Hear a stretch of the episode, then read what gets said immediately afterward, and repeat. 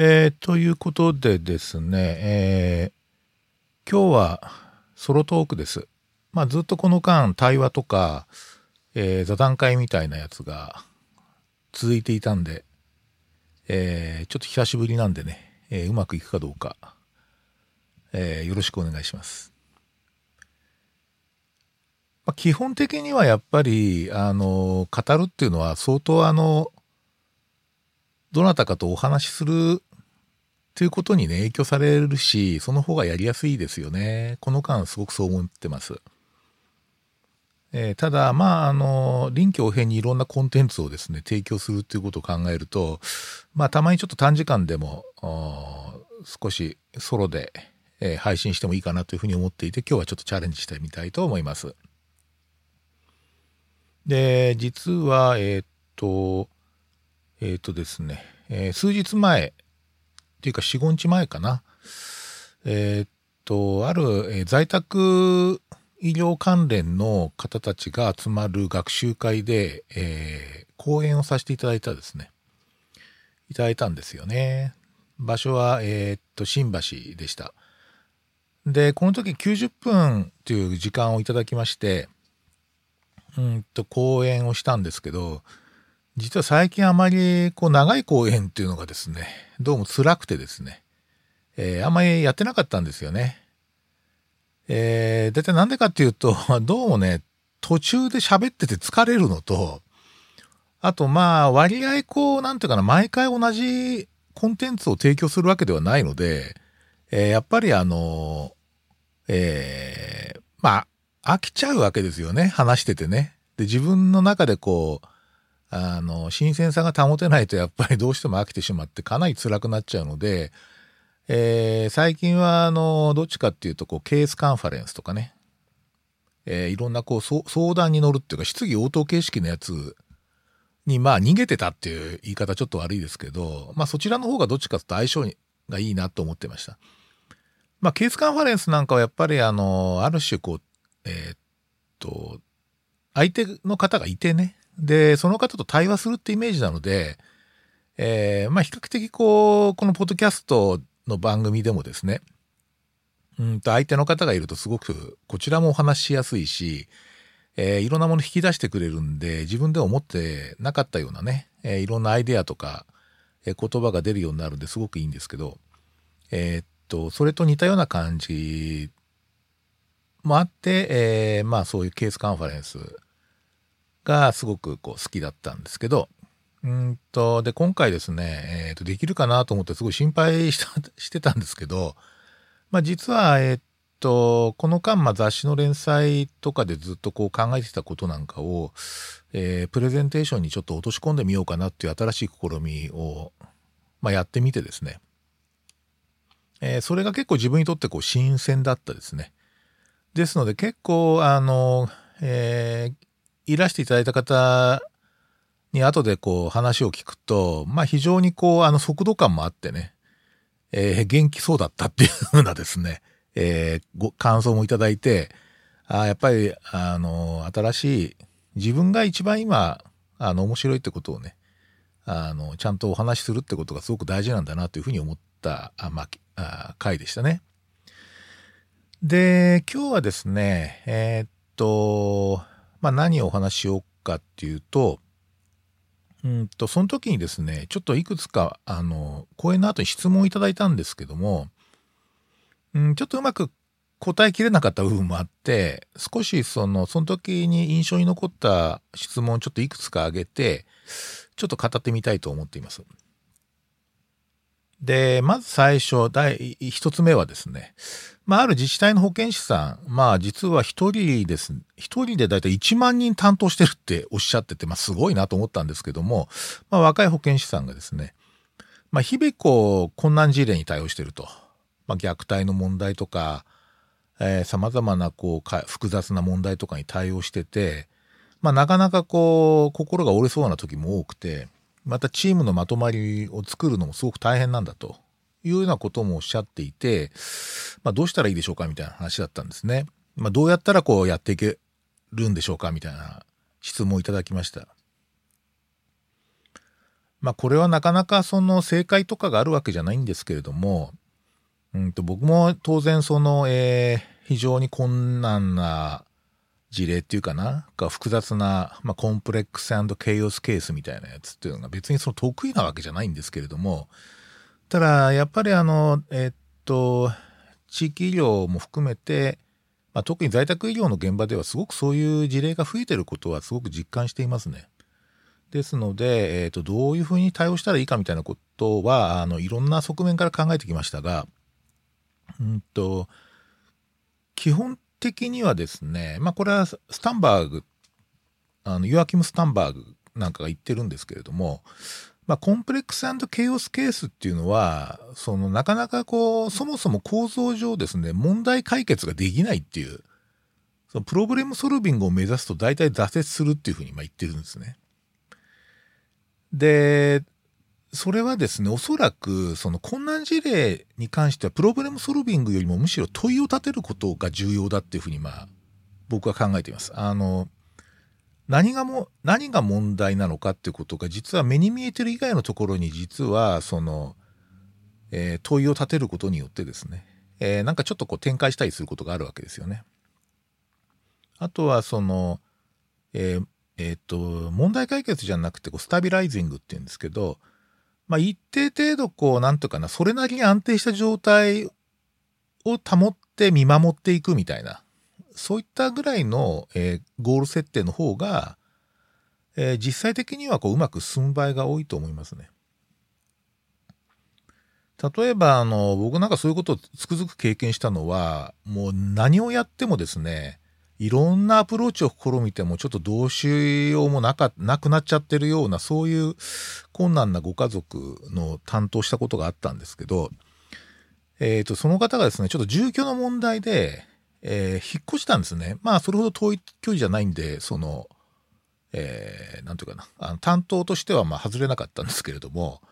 そうすると転居でですね、実はいろんな問題が一挙に展開したことがあったんですよ。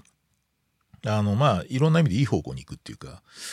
この転居するっていうのは別に僕らはその、えっと、それほど住居の問題が、その、問題の中心にはなかったんですけれども、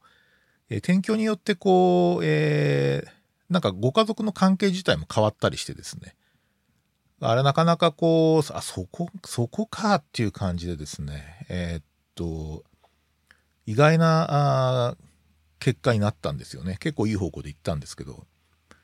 で、結構そういうことがあるんですよね。もしかしたら、その、今振り返ってみると、目に、目の前にね展開してる問題じゃなくて、ちょっとこう俯瞰的に見てですね、え問いの立て方をちょっと変えて、まあ、例えば住居ってところにもし問い、問いを立てられることがあったら、もしかしたら、そういったことが意識、えー、そういったことを意識的にこう、なんていうかな、あの、追求できたのかもしれないんだけれども、まあ、やっぱこれ偶然のことだったんですよね。ですので、こう、スタビライズしながら何かチャンスとかですね、偶然の出来事を待つっていうのも僕は、あの、すごく大切な、こう、姿勢だなと思っているんですね。どうしてもあの、医療従事者ってこう問題解決が好きっていうかな、どうしてもそっち側を追求してしまうので、それでこう、解決しできないともうすごくプレッシャーでこう自己嫌悪に陥るみたいなね、そういったところがあるので、まああの、ちょっとゴール設定を変えるってことと、えー、問いを立てるっていうところの時に、そのちょっと俯瞰的に見て、えー、あんま気づいてないところの問いに、あ気づいてない場所にこう問いを立てるってことをちょっと追求してみるといいかなというふうに思っています。それから、えっ、と、あとですね、その、えっ、と、こういう、その、例えば、えー、困難事例とかですね、えー、コンプレックスケイオスケースみたいなことに取り組むことのアウトカムは、そのクライアントの方のアウトカムっていうかな、その担当した方の、え、健康アウトカムとか生活アウトカムだけじゃなくて、実はそのケースを通じてチームがどのくらい成長したのかってことをアウトカムに置くってことがすごく僕大事だと思っていて、えー、っと、自分たちがその成長する、そのケースにへの対応を通じて成長するってことをどういうふうにファシリするかみたいなね。そういったあのことがすごく大事だと思います。なんでかっていうと、えー、っとね、要するにそのチームの力が上がるってことは、えっ、とね、地域のね、そういうケースに対するこう対応力が向上することなんですよね。つまり地域の力が上がるってことですね。そうすると次の、えー、問題に関してよりこうなんか良い対応ができるんじゃないかと思ってるんですね。つまり、その自分たちのチームの力が上がるってことは、この地域の地域力を上げてることと相続的であるってことを、えー、思ってほしいんですよね。ですので、必ずしもそのケアの帰結としてはあまりうまくいかなかったんだけれども、このケースを通じて我々はどのくらい進歩したか、あるいはその成長したのか、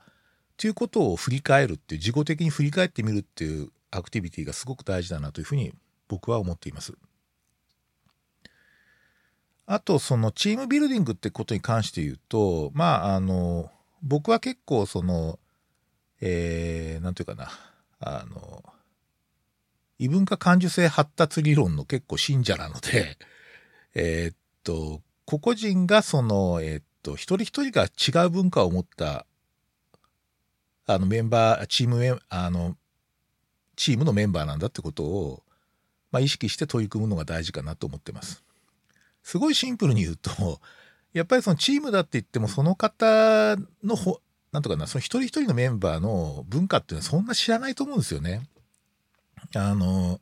やっぱり職能としての顔でチームとして、えー、個々の専門職の、まあ、看板背負って、えー、チームになっているので、まあ、どうしてもその部分ばっかりがクローズアップされちゃうんですけど、あの例えばね、その好きな食べ物は何なのかとかね。それからあとその、そもそも人生とかでこう何が大事だと思ってるかとかですね。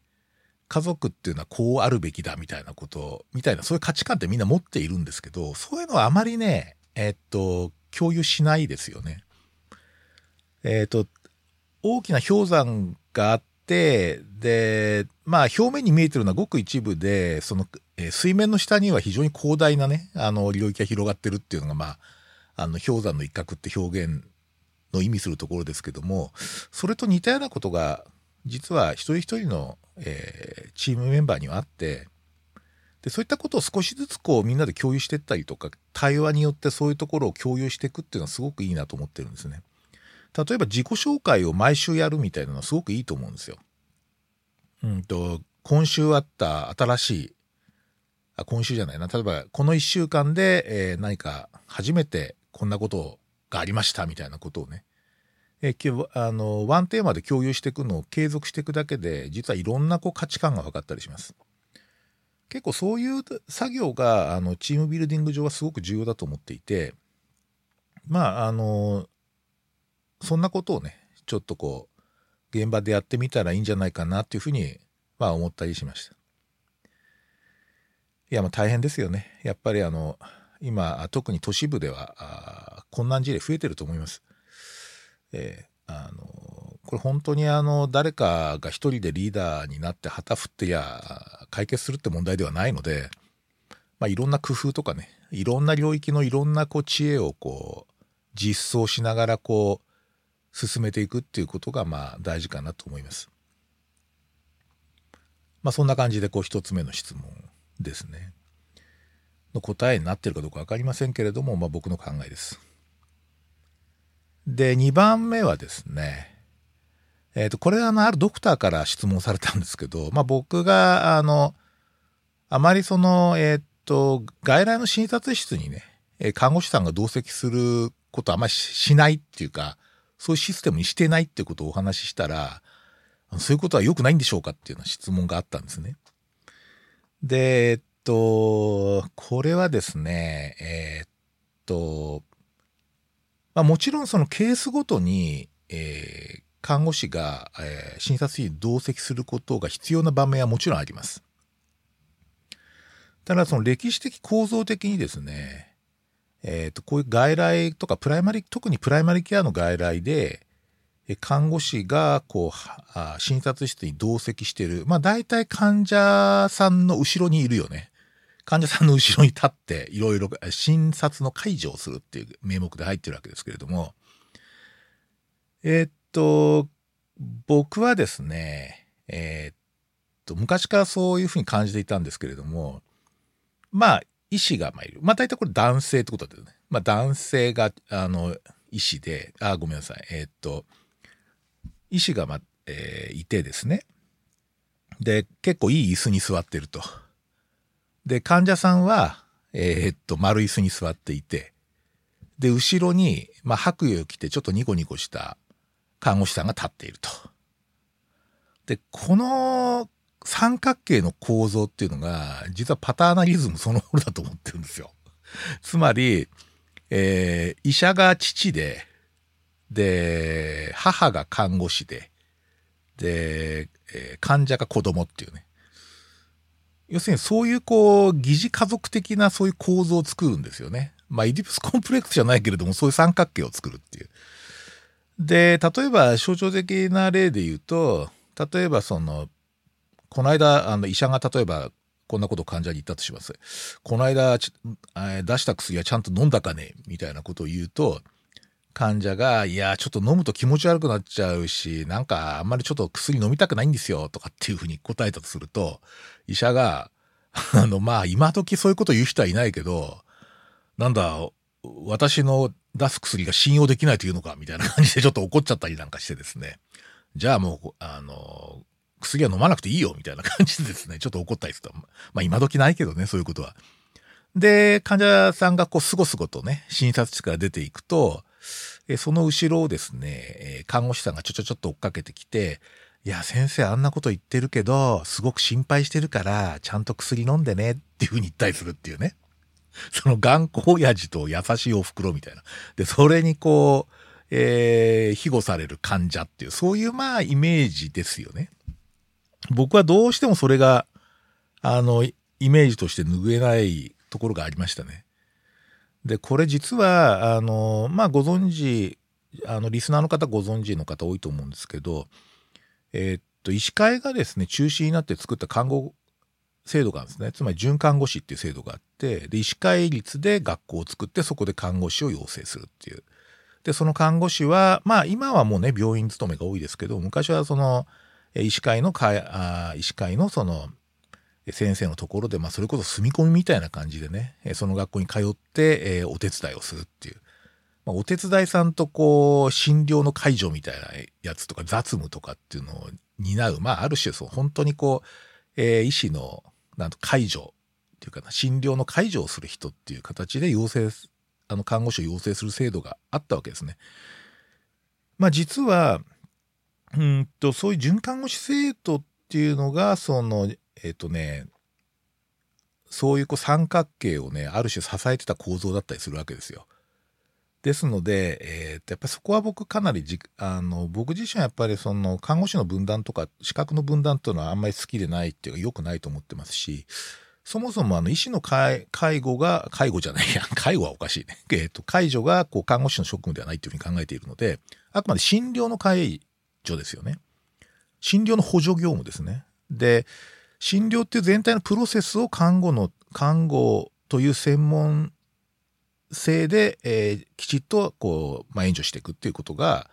えー、看護師の仕事なので決して医師の業務の介助ではないんですよね。まあ、そういったこととどうもね直結してる感じがするんですよそういう同席って。ですので、えー、っと僕は、えー、っと基本的には、えー、っと日本の制度だと医者が最初に患者に会うって役になっているからあつまりそのえっとキメラ上で目の前に来るわけですね。ああ、というかな、その医学的な問題の他にも看護的な問題も抱えた状態、看護師が対応した方がいいような問題も問題がキメラ状になってこう自分の目の前に現れてるわけで、そうすると例えば患者の診察の時にこれは看護師が対応した方がいいっていう目をきちっと医者が持てるかどうかが最も重要だと思っています。あの要するに看護師に紹介するってイメージですね。まあ、あの看護という専門職にあのきちっと診察室から紹介をすると。でむしろ看護師は自分自身の、えー、まあコンサルテーションルームがあってでそこで患者と相対するみたいなことっていうのがまあ僕としてはあのいい構造だなと思っています。えー、もちろんそのコンプレックスケースとかね非常にこう何て言うかなあの様々な問題があってそれこそオープンダイアログじゃないけれどもまあ、いろんな職種が患者及び家族と一緒にこういろいろあの話し合うというか対話するっていう場面も診察室で起こる場合があってでそういう場合はね看護師入った方がいいですよね。あくまでそういう視点です。ですので単純にこう情報共有をするためにいてもらった方がいいっていうのは実は僕ちょっと違違うと思ってるんですよね。あの情報はまた別の問題っていうか医者の診察を見ることを共有することはあまり意味がないっていうかあのそれほど重要でないっていうふうに思っています。むしろ医者が1対1の空あの患者との1対1の空間の中でどのくらいあの問題をきちっとこうふ分けしてですねえー、看護師にリファーできるかっていうのの方がむしろ、えー、大事かなというふうに思っています。えっ、と、それからあと一つですけれども、もう一つは、えっ、とですね、まあこれ地方、あの、東北の地域から、あの、わざと聞きに来ていただいた方からちょっと質問があったんですけれども、まあその時、その、えっ、と、僕ちょっと、ちょっとだけ社会的処方の話をしたんですよね。で、えっと、そういうコミュニティ作りとかっていうのをどういうふうにしたらいいんでしょうかみたいなご質問をいただきました。で、もちろん僕もその、えっ、と、この料金に関してはかなり駆け出しで、えー、それほどこう成功事例が作れてるわけじゃなくて、今それこそ苦闘しながらね、まあやってるわけなんですけれども、えっと、ただその、えっと、震災の時のその支援の経験とかからすると、やっぱりあのコミュニティ作り、まあ、特にその医療関係との医療関係が考えるコミュニティ作りに関してはどうしてもその問題問題点の共有をするってことを重視しちゃうんですよね。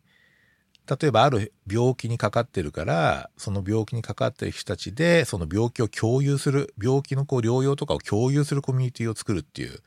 のがなんとなくいいんじゃないかっていうふうな、まあ、昔患者会っていうのがありましたけれどもあの、まあ、疾患を共有するっていうかな。あの、そこにこうコミュニティのこう、キーを置くっていう形でこう、あの発想しがちなんですけど、実はやっぱりあのく、あのね、辛いこととかね、えー、っと、こうじ、継続してなかなか解決が難しい問題を共有すること自体ではコミュニティは維持できないですね。やっぱりなんかね、楽しいこととかね、えー、なんかややりがいとかね、あの社会貢献だとかそういったことがキーにないとなかなかあの持続しないっていうのが僕の経験ですね。で従って例えばえー、っとうんとなんか前あったんだけどもその、えー、っと例えばこう仮設住宅で子育てでちょっと苦労してるお母さんたちのコミュニティ作ろうっていうんでこう始めて事例をしあの聞いたことがあるんですけどもなかなかその仮設住宅の中でのコミュニ、えー、子育ての大変さを共有するだけでは本当に 2, 2回か3回で終わっちゃうっていうかあんま来なくなっちゃうっていうことだったんですね。ところが、えー、っとちょっとお菓子あのみんなでお母さんたちでお菓子作ってですねそれをちょっと販売したりとかねそのコミュニティのあの集まりの時に。えー、っとその仮設住宅の中でそういうこうバザー的なっていうかなそういったようなこうえー、まあある種こうなんていうかなこうマネタイズできるっていうかねその集まってることで一定のお金を生むみたいな活動っていうのは実はかなり持続したらしいですね。おそらく人が集まるってそういうことがあってその、えー、やっぱり、えー、社会貢献とかマネタイズとかもう端的に言えばこう楽しいっていうね、まあ、そういったことを共有できるってことが一番大事かなっていうふうに、まあ、思います。ですので、えー、っと、社会的処方の時に作らなければいけないテーマコミュニティっていうかな、テーマコミュニティは、あの、そういう視点を大事にして作っていくのがいいかなというふうに僕は思ってます。なかなか、あの、実践レベルでね、あの、事例をたくさんこれ上げるほど僕も経験がないので、えー、えー、ちょっとねそれほどじ、あの、なんとかな、こう、どうだみたいな感じでは喋れないんですけれども、えー、過去の経験いろんな社会的処方以外のコミュニティの経験からするとやっぱそれは僕確信としてあってやっぱりいかに楽しくねやれるかっていう、まあ、それこそちょっと美味しいもの食べられたりだとかそういうのがすごく大事だと思うので、まあ、その辺りをキーにして、えー、コミュニティの形成を図るっていうのが僕はあの社会的処方の成功の鍵かなというふうに思ったりしています。えー、ということでですね、えー、ちょっと3つかな質問にちょっと自分なりのコメントを加えてみました。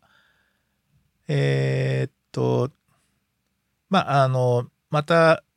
えー、講演とかがあったらね、あの、ちょっと今回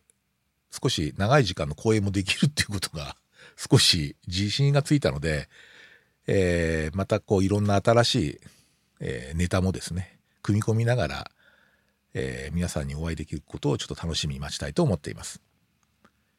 はい。じゃあ今日はこの辺りにしたいと思います。どうもありがとうございました。